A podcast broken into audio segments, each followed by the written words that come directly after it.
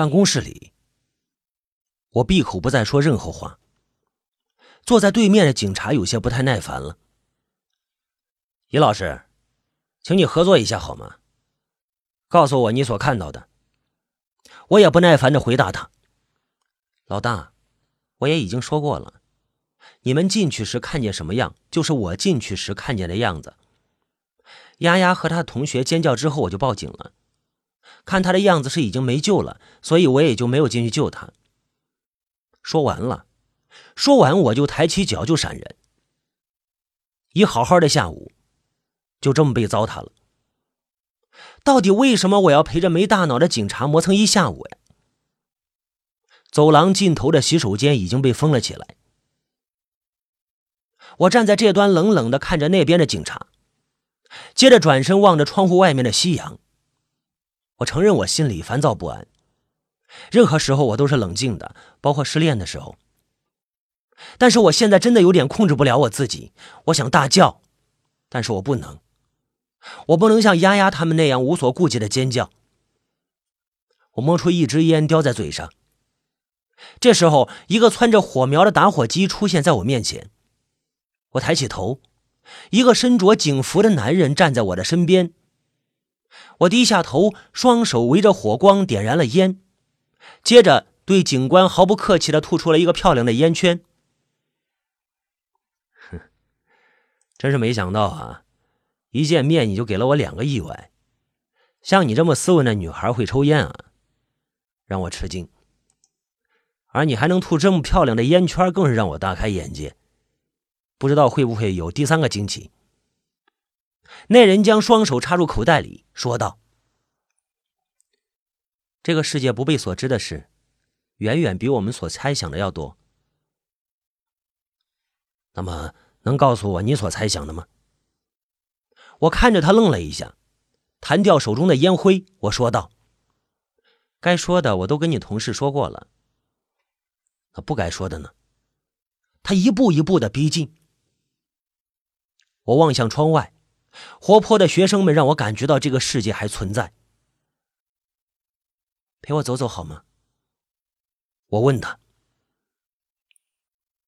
校园里的路灯点亮了夜。我身边这个男人是刚刚接手九二八段盟凶杀案的负责人，麦高。段萌，萌萌，是，他死了。死在办公楼顶楼走廊尽头的洗手间里。据麦高所说，是他杀，因为上吊自杀人的脖子出现的是 U 状的勒痕，而萌萌的颈明显是 O 状。O 状，他是被人用围巾勒死之后才被吊在洗手间的灯上，而我，一一就是犯罪嫌疑人。我吐出一个烟圈，从前一个烟圈里穿了过去。麦高惊叹我这手把戏。我其实并不喜欢抽烟。我是水瓶座的女孩。水瓶座的人追求新鲜，厌倦一成不变的生活。我就是这样。当初学抽烟，也不过是想吐个漂亮的烟圈罢了。接着便是沉默了。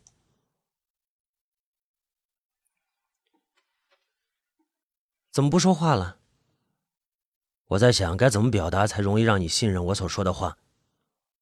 如果我不信任你，何必和你走一趟呢？话虽如此，我还是在尽量的推敲所用的词语。你相信人类有第七感甚至第八感吗？啊，他显然不是很明白。第六感的科学的表达应该是直觉吧？我想你们做警察的应该都说过一句话，嗯，我的直觉告诉我，我现在就是要说这句话，我的直觉告诉我，你能带我找到答案。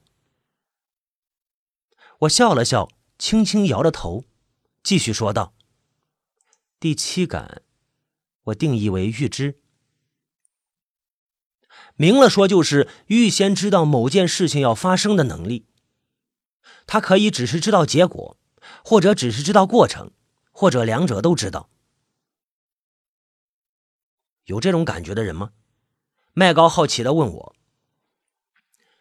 曾经读中学的时候，有一天放学后和朋友分手，突然我眼前看见他穿越马路时被车撞死的场景。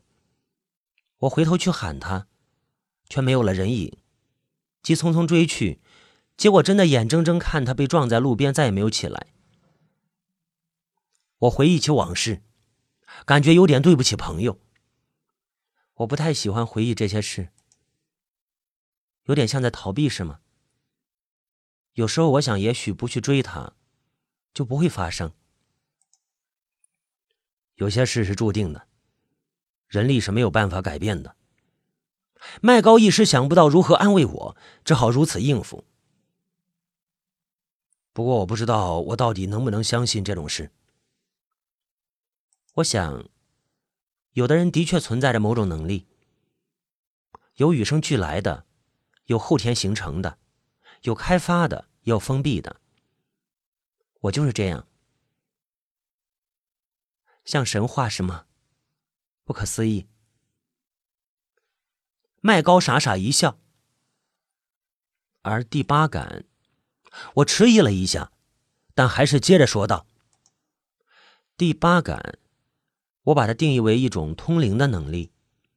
通灵，嗯，简单的说呢，就是与这个世界非生物的交流方式，可以是直观的，可以是通过媒介物的，可以是善的，可以是恶的，也有与生俱来的，也有后天形成的。你相信这个？麦高皱了皱眉头，问我。我，我大学刚毕业的时候和现在一样，一个人独居在外。那是一栋五层楼的住宅，我住在四楼。有段时间回家的时候总是会走错路。怎么说呢？回家的时候总是会走到四楼与五楼的中间，看到了楼顶才发现多了上半层。我仔细的回忆。每次在三楼半看见我的家门的时候，我都很清醒，但是三楼半到四楼半却没有一点印象。直到一天下班回家，楼下停了警车，才知道楼上有人在浴室里被谋杀了。我一直觉得他是想带我上去，好让人早点发现他。麦高沉默了。他狠狠的吸了一口烟，转头问我：“那你最近发生什么特别的事了吗？”“当然有。”“这就是我要跟你说的。”“嗯。”他点头示意我继续下去。第一天上班的时候，我就觉得走廊尽头的洗手间十分的阴森诡异。那扇大门关不紧，锁不上，有风就哐啷哐啷的响。可是你注意了没有？除了顶楼的洗手间，楼下各层都是有窗户的，而顶楼的洗手间北墙上代替窗户的是一面镜子。那是个密闭的房间啊，怎么会有风对流呢？麦高经我提醒，倒吸了一口凉气。在我看来，是有人在故意的推动那扇门。我皱起眉头说道。一会儿我亲自检查一下，也许是有人在装神弄鬼，很有可能就是凶手。有可能，但是后面的事你恐怕就解释不了了。又发现了什么？后来我做了一个梦，我一边说一边时不时的打量着麦高，因为从他眼里我能看出他对我的话到底相信几分，这将是我是否继续话题的根据。我梦见一个女孩，她很美，但是脸色苍白，没有一点血色。她好像是迷路了，不停的转悠着。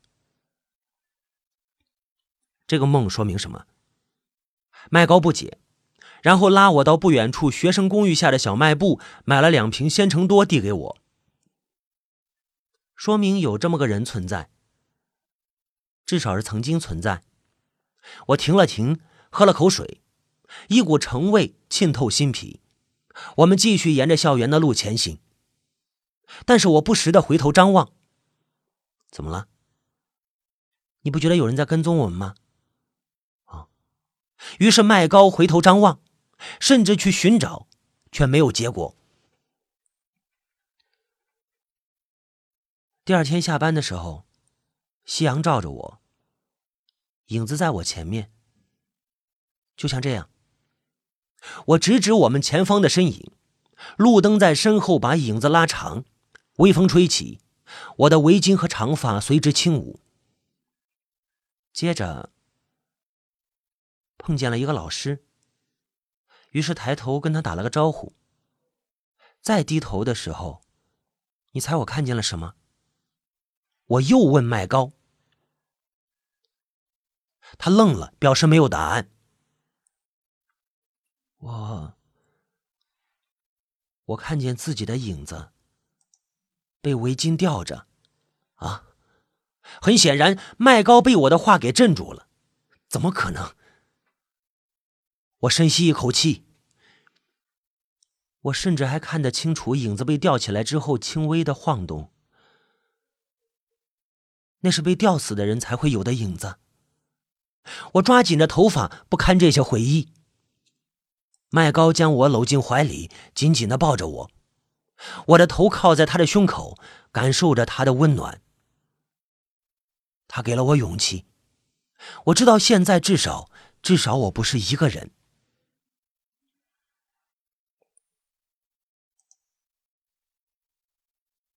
天已经完全黑了。当我把麦高让进我的小屋的时候，我总觉得身后有人。我仔细的观察了一下楼梯，没有脚步声，没有人影。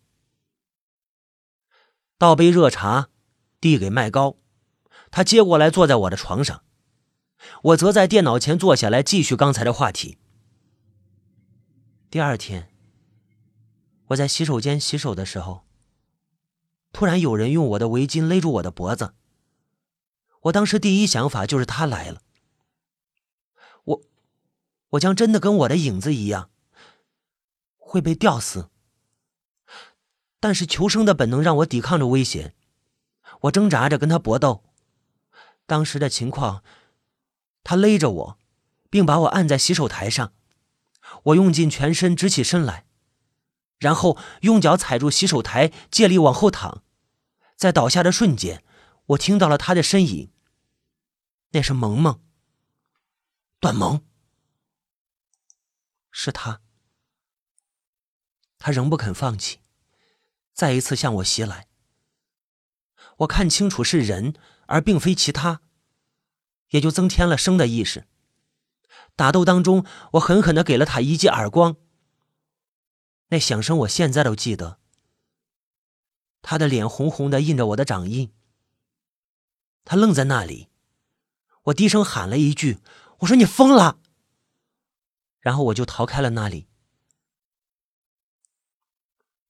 看来你是在那个时候丢失了围巾，但是我们没有目击证人。我低下头，看着自己的脚尖，我觉得有人在看着我。依依，依依，我站起身来，猛地拉开窗帘，窗外一片漆黑，偶尔有脚步声经过。依依，我觉得有人在看着我，我慢慢的拉紧了窗帘，说道。麦高握紧了我的手，我转身看他，我问道。麦高，你告诉我，到底是他想杀我，还是他代替了我被人杀了？很显然，麦高现在没什么办法告诉我答案，于是他只能尽他的全力来安慰我。我现在就去案发现场亲自检查一下，看看有没有什么可疑的线索。麦高的离开使黑暗中只剩下孤独的小屋和我。我是那种可静可动的人，懂得享受寂寞孤单，懂得体会生机勃勃。但是我从来没有如此的害怕过黑夜。清晨的阳光透过窗帘的细缝射进小屋里，我伸个懒腰，望向这个没有生机的地方。电脑桌前掐灭了烟头，在烟灰缸里寂静的沉默着。有时候我希望自己可以静静的死去，那就再也没有思想，没有忧伤。但是我越到危险，越到无法承担，越是无限的激发我生命的力量。我知道眼前迷雾重重，但是希望就在不远的地方。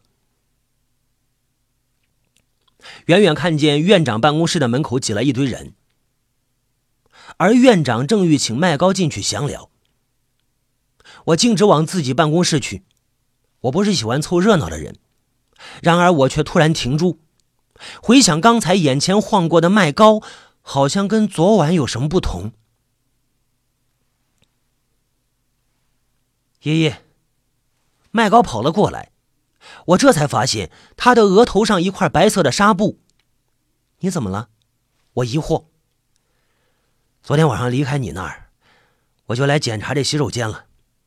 谁知道电灯竟然掉下来！我现在要去你们院长那儿，一会儿要调查所有人昨晚的行踪，晚点再找你啊！说完，麦高就走了。灯会掉下来？我走向洗手间，门口有个女警站那儿。屋内满地的玻璃碎片，门框上注视着那断了的电线。想起后羿学剑时，曾经三年目不转睛地盯着跳蚤，于是跳蚤在他眼里越变越大了。当然，我没有那个时间，就算有，也没有那个功夫。倒是女警给我找了个凳子，让我站上去，直接看那个断口。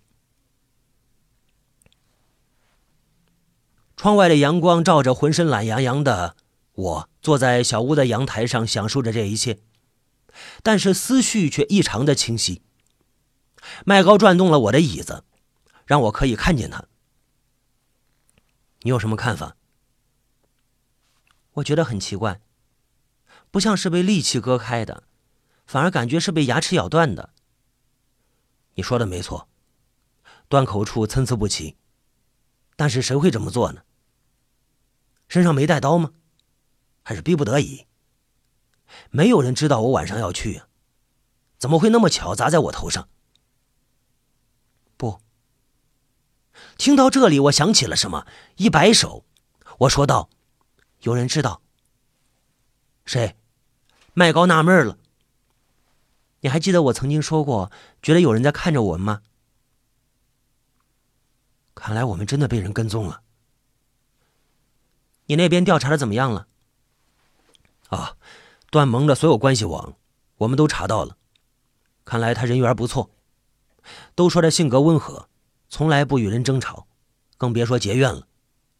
案发现场我们没有提取到任何的脚印和指纹，没有线索，但是我总觉得哪里不对。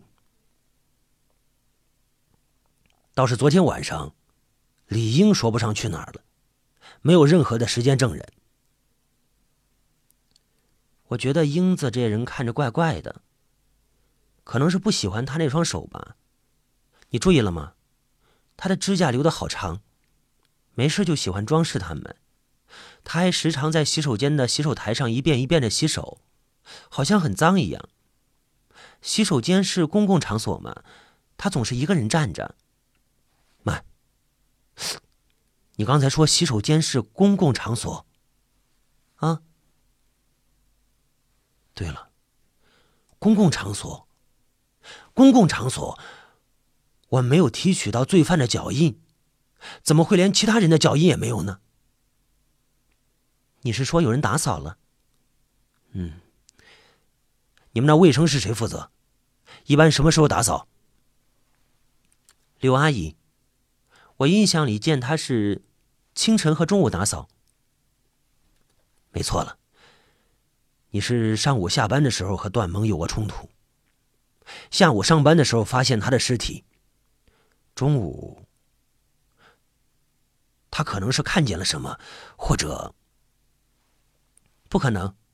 柳阿姨人很好的，不可能害萌萌。不过，他们好像都不喜欢对方。有线索就要查嘛，别太主观了。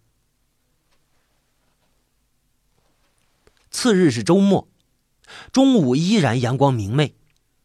麦高邀我见面，我选择了学校食堂。我说：“依依呀，你别给我省啊！好容易找个借口请你吃饭，就让我在食堂里请你啊！”我在餐桌前面坐下来，我说道：“让你回味一下学生时代。我读书的时候，食堂可没现在好。有什么进展吗？”我迫不及待的问着。当然，但是，我所有的同事，包括，包括我都认为荒谬。但是，我想听一听你的看法。麦高拿出笔记本翻看着。昨天跟你分手之后，我们就传唤了柳桂熙。啊，柳桂熙就是你说的柳阿姨，她住在学院附近一所将将拆的民房里，不是本地人，来学院有两年了。他有一个女儿叫刘英，是某酒店的服务员。当我们在杂乱的巷子里找到他的住处的时候，他正坐在太阳底下，好像是在等人。见到我们，他嘴里嘀嘀咕咕的，说什么“终于来了，终于来了”，也没反抗。没等我们开口，就起身跟我们回所里了。所里边他也很配合。他说段萌死的时候，他的确就在现场。不但目睹了全过程，还打扫了现场。